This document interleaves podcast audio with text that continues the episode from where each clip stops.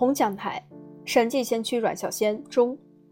一九二二年秋，阮孝先从广东省立第一甲种工业学校毕业后，参加中国劳动组合书记部广东分部工作，开始了职业革命家生涯。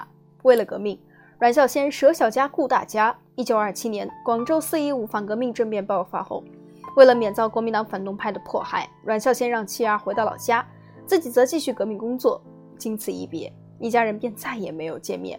阔别多年，当阮孝先第一次收到自己儿子的来信时，他先是惊醒，然后猛然发现儿子竟然已经十三岁了，而他对儿子的印象还停留在七年前在广州兰苑住时一样同志。